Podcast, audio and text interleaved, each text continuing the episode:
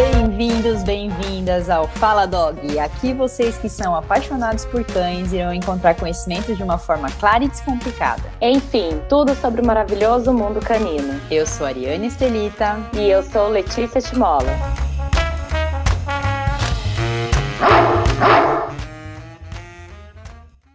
Bem, então, ouvintes, chegando ao final, a gente espera que vocês tenham gostado desse episódio. Não esqueçam de seguir a gente no Facebook e no Instagram, no arroba fala.dog. Mandem suas mensagens, dúvidas, sugestões e o desafio por lá também. Ou vocês podem falar com a gente pelo e-mail faladog.hotmail.com. E além disso, para você que está pensando em ter um cachorrinho ou já tem, mas ainda tem dúvidas de como cuidar dele, já está disponível no link da nossa bio o e-book que você precisa saber para ter um cachorro. E esse e-book foi especialmente feito para os iniciantes. Sim, pessoal, como sempre a gente fala do nosso e-book, nosso xodó, porque ele vai ajudar muito você que é iniciante a cuidar do seu cachorro. E a gente fez ele com muito cuidado e muito carinho para vocês terem uma vida feliz em equilíbrio. E se vocês querem saber mais sobre o nosso trabalho, conheçam a Bigoods, a loja online para quem é apaixonado por cachorro, bigudis.com.br, onde você vai encontrar o melhor para o bem-estar do seu dog. E vocês também podem me seguir no meu Instagram, no arroba Timola Comportamento Animal, arroba TCHMOLA Comportamento Animal. E lá vocês vão achar muitas dicas, meu site e tudo mais. Sexta-feira que vem a gente volta com mais um Fala Dog. Tchau! Tá aqui para quem ainda não me conhece, eu sou a Letícia Timola. Eu, junto com a Ari, né, hoje a Ari não está aqui, a gente tem o Fala Dog, onde a nossa intenção, né, é a nossa missão é passar conhecimento aí, educar os tutores pet, né, dos cachorrinhos, para que os nossos cães eles tenham uma vida de qualidade, a melhor vida possível. E como a gente é um conteúdo educacional, é, a gente começou a perceber que né, não é só adestramento, não é só comportamento que a gente teria que tratar. E aí é legal a gente comentar também sobre áreas novas na veterinária. Não sei se são novas, depois a Jéssica vai até explicar melhor. Mas hoje em dia, igual na medicina humana, existem especialidades na veterinária e muita gente não conhece. Então, a nossa ideia esse ano, a gente vai trazer uma vez por mês aqui um especialista de alguma área da veterinária para poder explicar mais isso para vocês.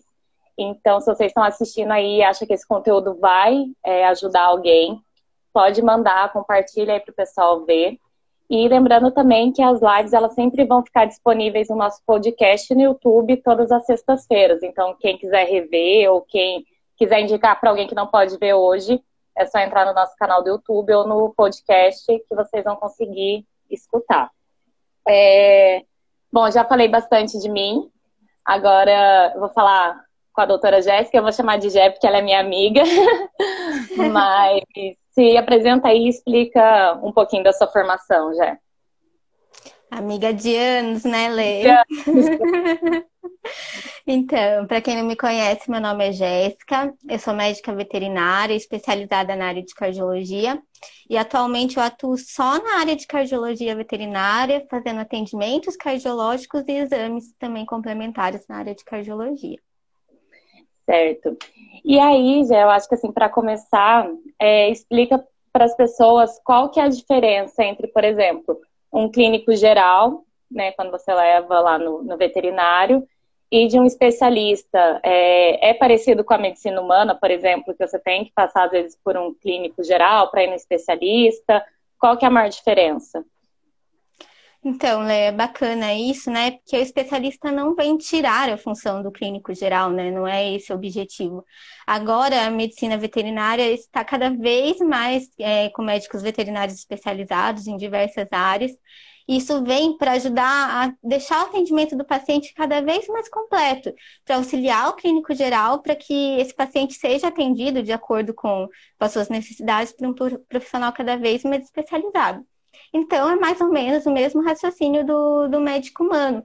Se você está com uma suspeita de um problema no coração, você vai querer passar com um cardiologista, com, com um profissional especializado em cardiologia, né? Então, é, o PET também precisa disso, porque se for ver, a, a medicina veterinária é tão abrangente, né?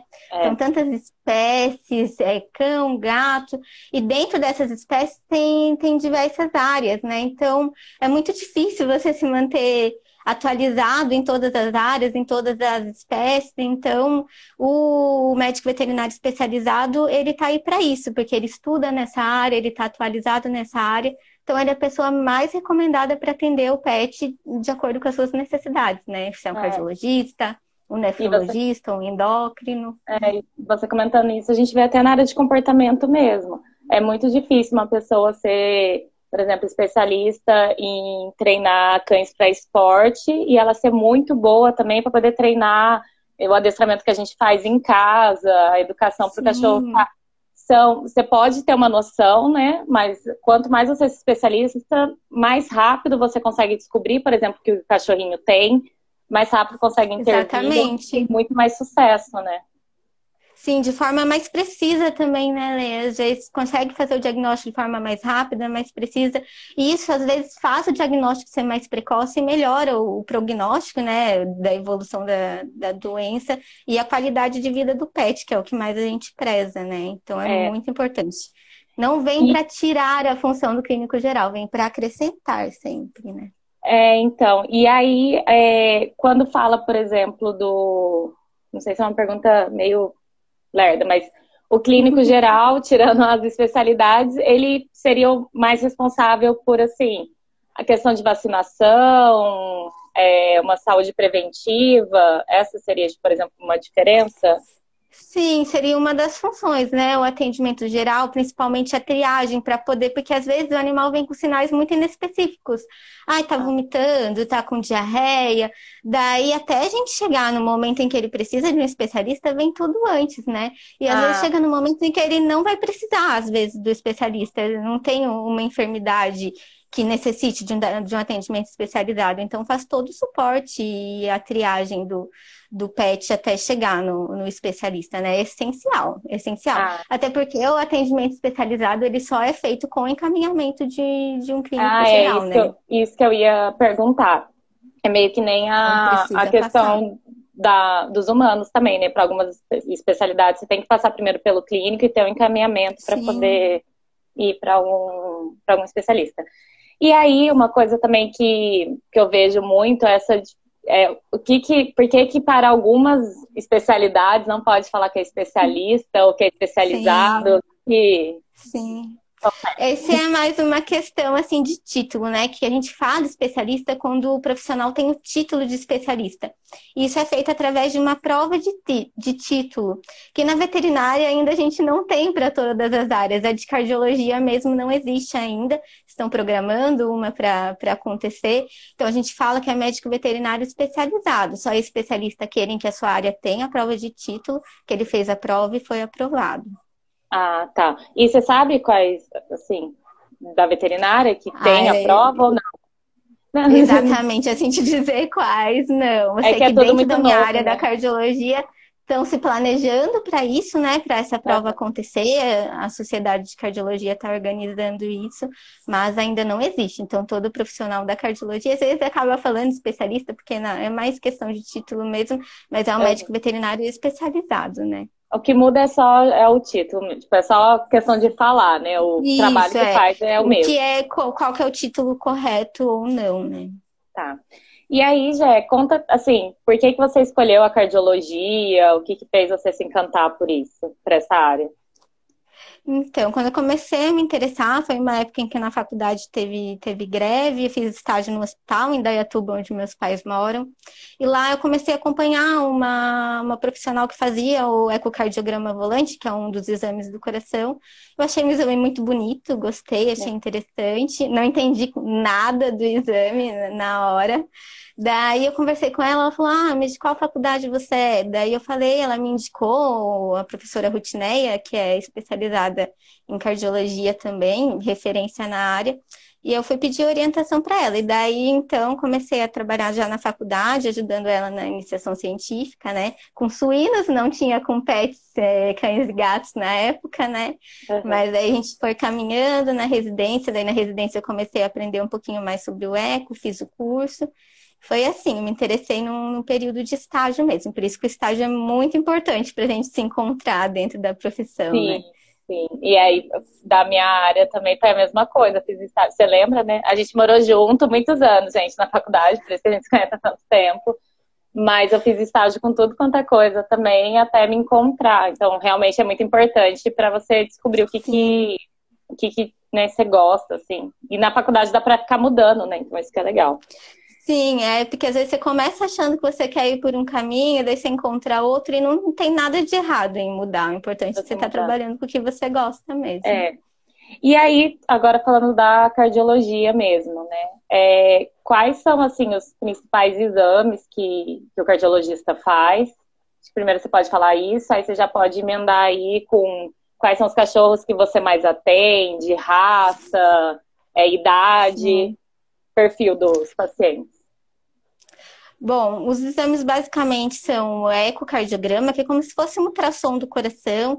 A gente vai ver as câmaras cardíacas, as válvulas, o funcionamento dinâmico do coração, ele mesmo, o coração ao vivo que a gente fala, né? E seria um dos exames, né, para diagnóstico de doenças anatômicas. Daí teria o eletrocardiograma, que é praticamente é igual o que a gente faz é, para fazer academia, que é aquele que parece o traçadinho lá, o gráfico. Ele é pra, importante para ver ritmo cardíaco, se tem alguma arritmia, se o coração está batendo descompassado, podemos dizer assim. Ele é bem importante e a aferição de pressão arterial, que assim para você poder medicar, para ver como é que tá a hemodinâmica, a hemodinâmica é o funcionamento de, de todo o sistema cardiovascular, de como é que está tá funcionando direitinho. Pode ter, os animais podem ser hipertensos também, por diversas causas, às vezes por outras doenças, às vezes animais com alterações endócrinas, daí podem ter a pressão alta, daí na avaliação cardiológica dá para fazer esse tipo de triagem também. E para poder entrar com medicação, é sempre bom saber o valor da pressão arterial para poder ajustar a dose e tudo mais. Então, para avaliação cardiológica é essencial esses três exames, são os principais, tá? Tá. Não existe uma raça que eu mais atenda, mas eu posso dizer que, no geral, são os cães de pequeno porte, os cães velhinhos, os cães senis, são os que mais vêm, né? Com queixa de tosse, de engasgo, são um dos sintomas de, de alteração cardíaca. Posso dizer as raças que são mais predispostas, o poodle, a gente atende bastante poodle, quem tem poodle tem que ficar atento, eles são bem predispostos a ter cardiopatia. Lhasa Apso, Yorkshire, esses cães de raças pequenas em geral. Mas os grandes também, viu? Às vezes eles manifestam sinais clínicos até mais cedo, antes dos cinco anos, dependendo da cardiopatia que eles têm. Então tem que ficar atento nos grandões também, porque às vezes eles ficam mais esquecidos, mas eles também possuem algumas cardiopatias. A gente atende em, menor quantidade, eu pelo menos atendo mais animais pequenos. Agora tem vindo mais gatinhos, mas eles também não vêm tanto, e é muito importante trazer também, né? Letícia é gateira, sabe é. que eles são silenciosos, que eles muito. escondem os sinais uhum. e vão manifestar só a hora que já está bem avançado. Então é, é importante também trazer os gatinhos para fazer o check-up. O... Mas assim, aí é legal, as pessoas só levam quando já tá com alguma questão, por exemplo, essas raças que são predispostas. É legal fazer exame a, a cada tempo, por exemplo, a cada seis meses, a cada um ano, ou não Sim. tem. Nas raças predispostas, é bacana a gente fazer o eco todo ano, pelo menos o eco todo ano. A partir dos cinco anos de idade já é legal fazer o eco. E assim, a grande maioria eh, vem porque já tem algum sinal clínico, tosse, engasgo, ou porque vai fazer alguma cirurgia, daí no exame pré-anestésico, né? Que é um ponto importante de se tocar também. Se o animal vai ser anestesiado, independente da idade, ele tem que fazer uma avaliação cardiológica antes para ver se está tudo bem com o coração, né? Para poder fazer a anestesia. E às vezes o animal não tem sinal clínico nenhum. Mas daí ele vem para o exame pré-anestésico, a gente faz o diagnóstico da, cardiopatia e tem que iniciar o tratamento e acaba tendo uma anestesia mais segura, né? Muitas vezes, se esse animal fosse para anestesia direto, sem passar pela avaliação, isso não seria descoberto e às vezes poderia causar alguma intercorrência do, durante o procedimento. É, e essas cardiopatias, quais são? Não sei, cardiopatia é uma doença ou são é, é como se fosse todas as doenças, um conjunto de todas, né? Ah, Seriam tá. doenças do coração. Daí, dentre essas doenças, tem várias, inúmeras, muitas parecidas com a dos humanos também, né? Tem algumas, mas tem cardiopatias congênitas, que é quando o animal já nasce com algum defeito na formação do coração, e algum esse, buraquinho. Esse de congênita, às vezes acontece muito, que eu pego muito filhotinho para adestrar, e eu já, já aconteceu uns dois, três casos do tutor descobrir que tinha algum problema. Era, eu lembro que o último que teve foi até um Spitz que tinha um, um probleminha Sim. no coração.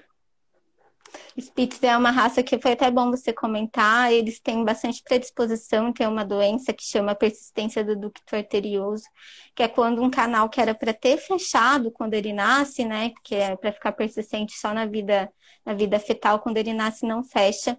Isso causa algum, alguns problemas mesmo e existe cirurgia para isso hoje em dia para corrigir ah, esse problema.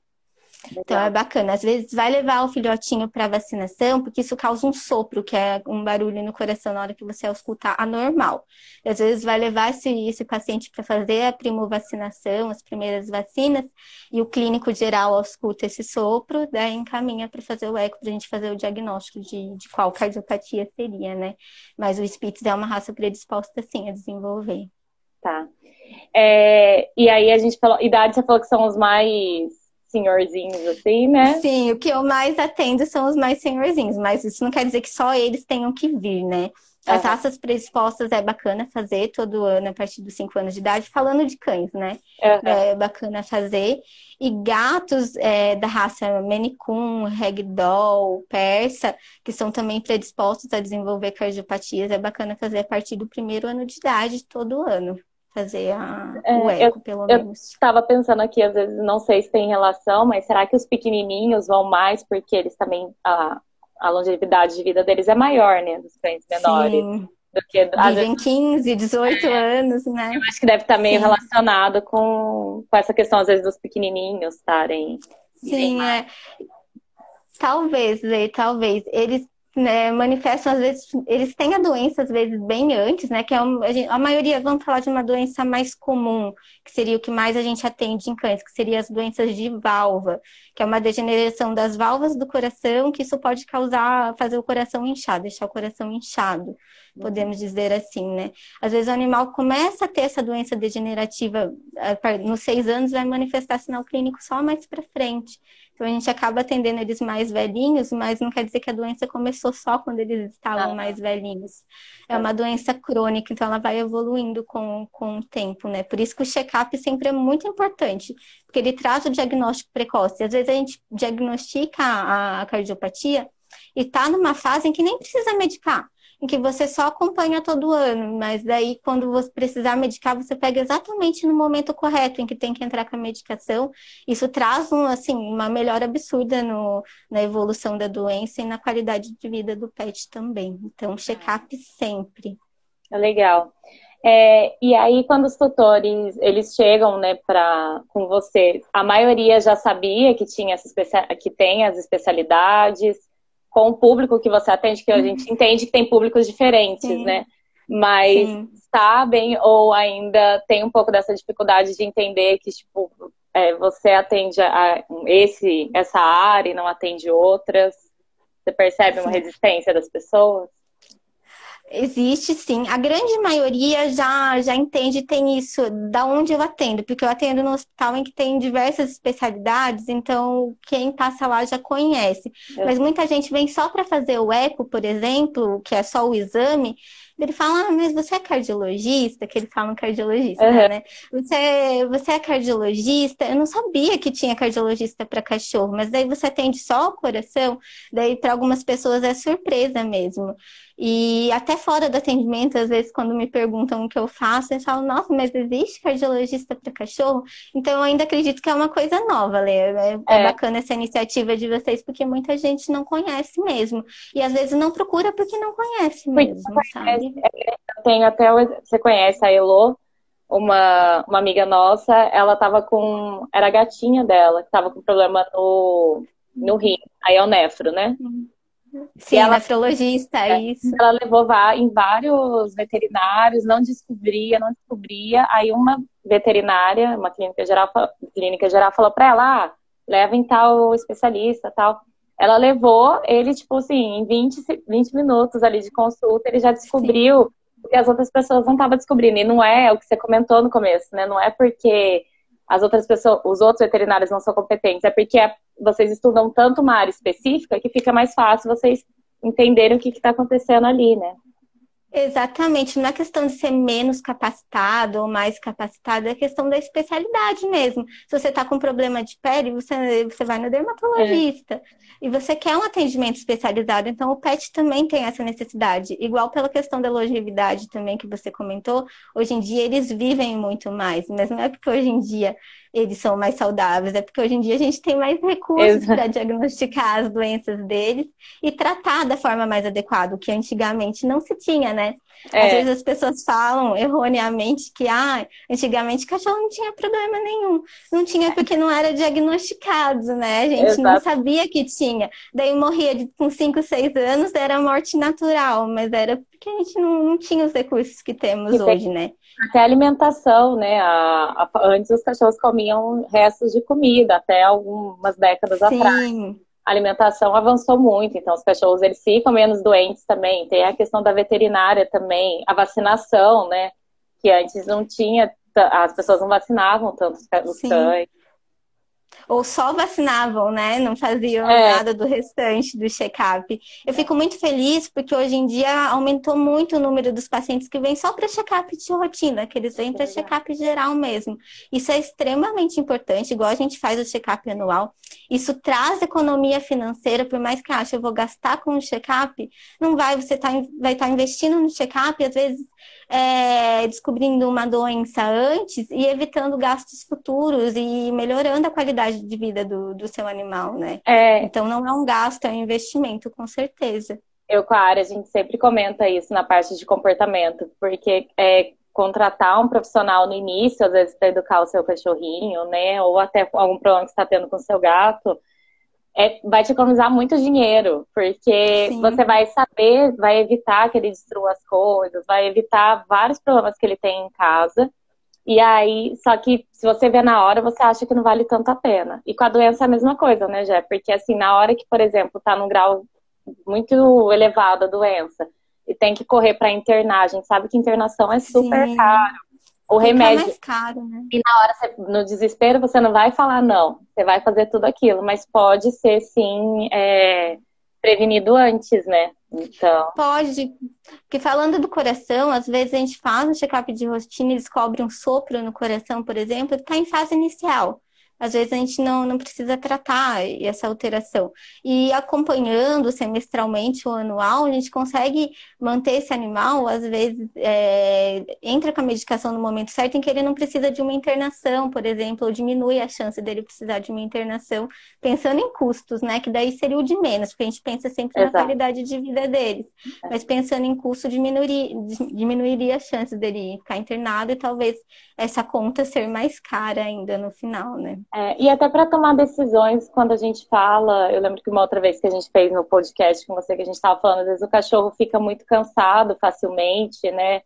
É, ele, se ele já tem um problema no coração, tem algumas atividades que ele não pode fazer. Hoje em dia é muito comum a gente levar, indicar daycare, né, creche para os cachorrinhos, mas às vezes tem que ver também se o. É igual a gente faz um check-up para para entrar numa academia, alguma coisa, às vezes também é um, um ponto para se observar, né? Esse cachorro Sim. vai, fica muito cansado, corre um pouco. Eu acho que deve, pode ser que tenha a ver também com o coração, né? Não só isso, mas pode ser. Com certeza, Leo. Acho que o check-up geral, porque quando a gente vai matricular o nosso pet em uma creche, eles exigem as vacinas, exigem o estado de saúde. Mas o que é o estado de saúde? É o estado de saúde geral. Não é só se ele está com a carteira de vacinação em dia, com os vermífugos em dia, se está com os remedinhos de pulga em dia. É também se o estado geral dele está tá de acordo. Então, fazer o check-up completo, e isso inclui exames de sangue, às vezes o exame cardiológico, também é essencial, porque na creche demanda muita energia, né? Eles brincam bastante, correm bastante, então esse animal tem que estar saudável. Ainda mais se ele é mais velhinho, às vezes tem mais de 5 anos de idade, é importante fazer o check-up antes. Sim. É, você acha que tem alguma coisa que, que você acha legal falar assim sobre a área da, da cardiologia? Sim, eu acho assim que é que eu acho que quando se fala em cardiologia, né, é, a gente fala em prevenção. É, prevenção é saúde, então é, eu acho importante focar sempre na questão do, do check-up periódico, para a gente pegar esses pacientes já no início, sem, sem alterações importantes.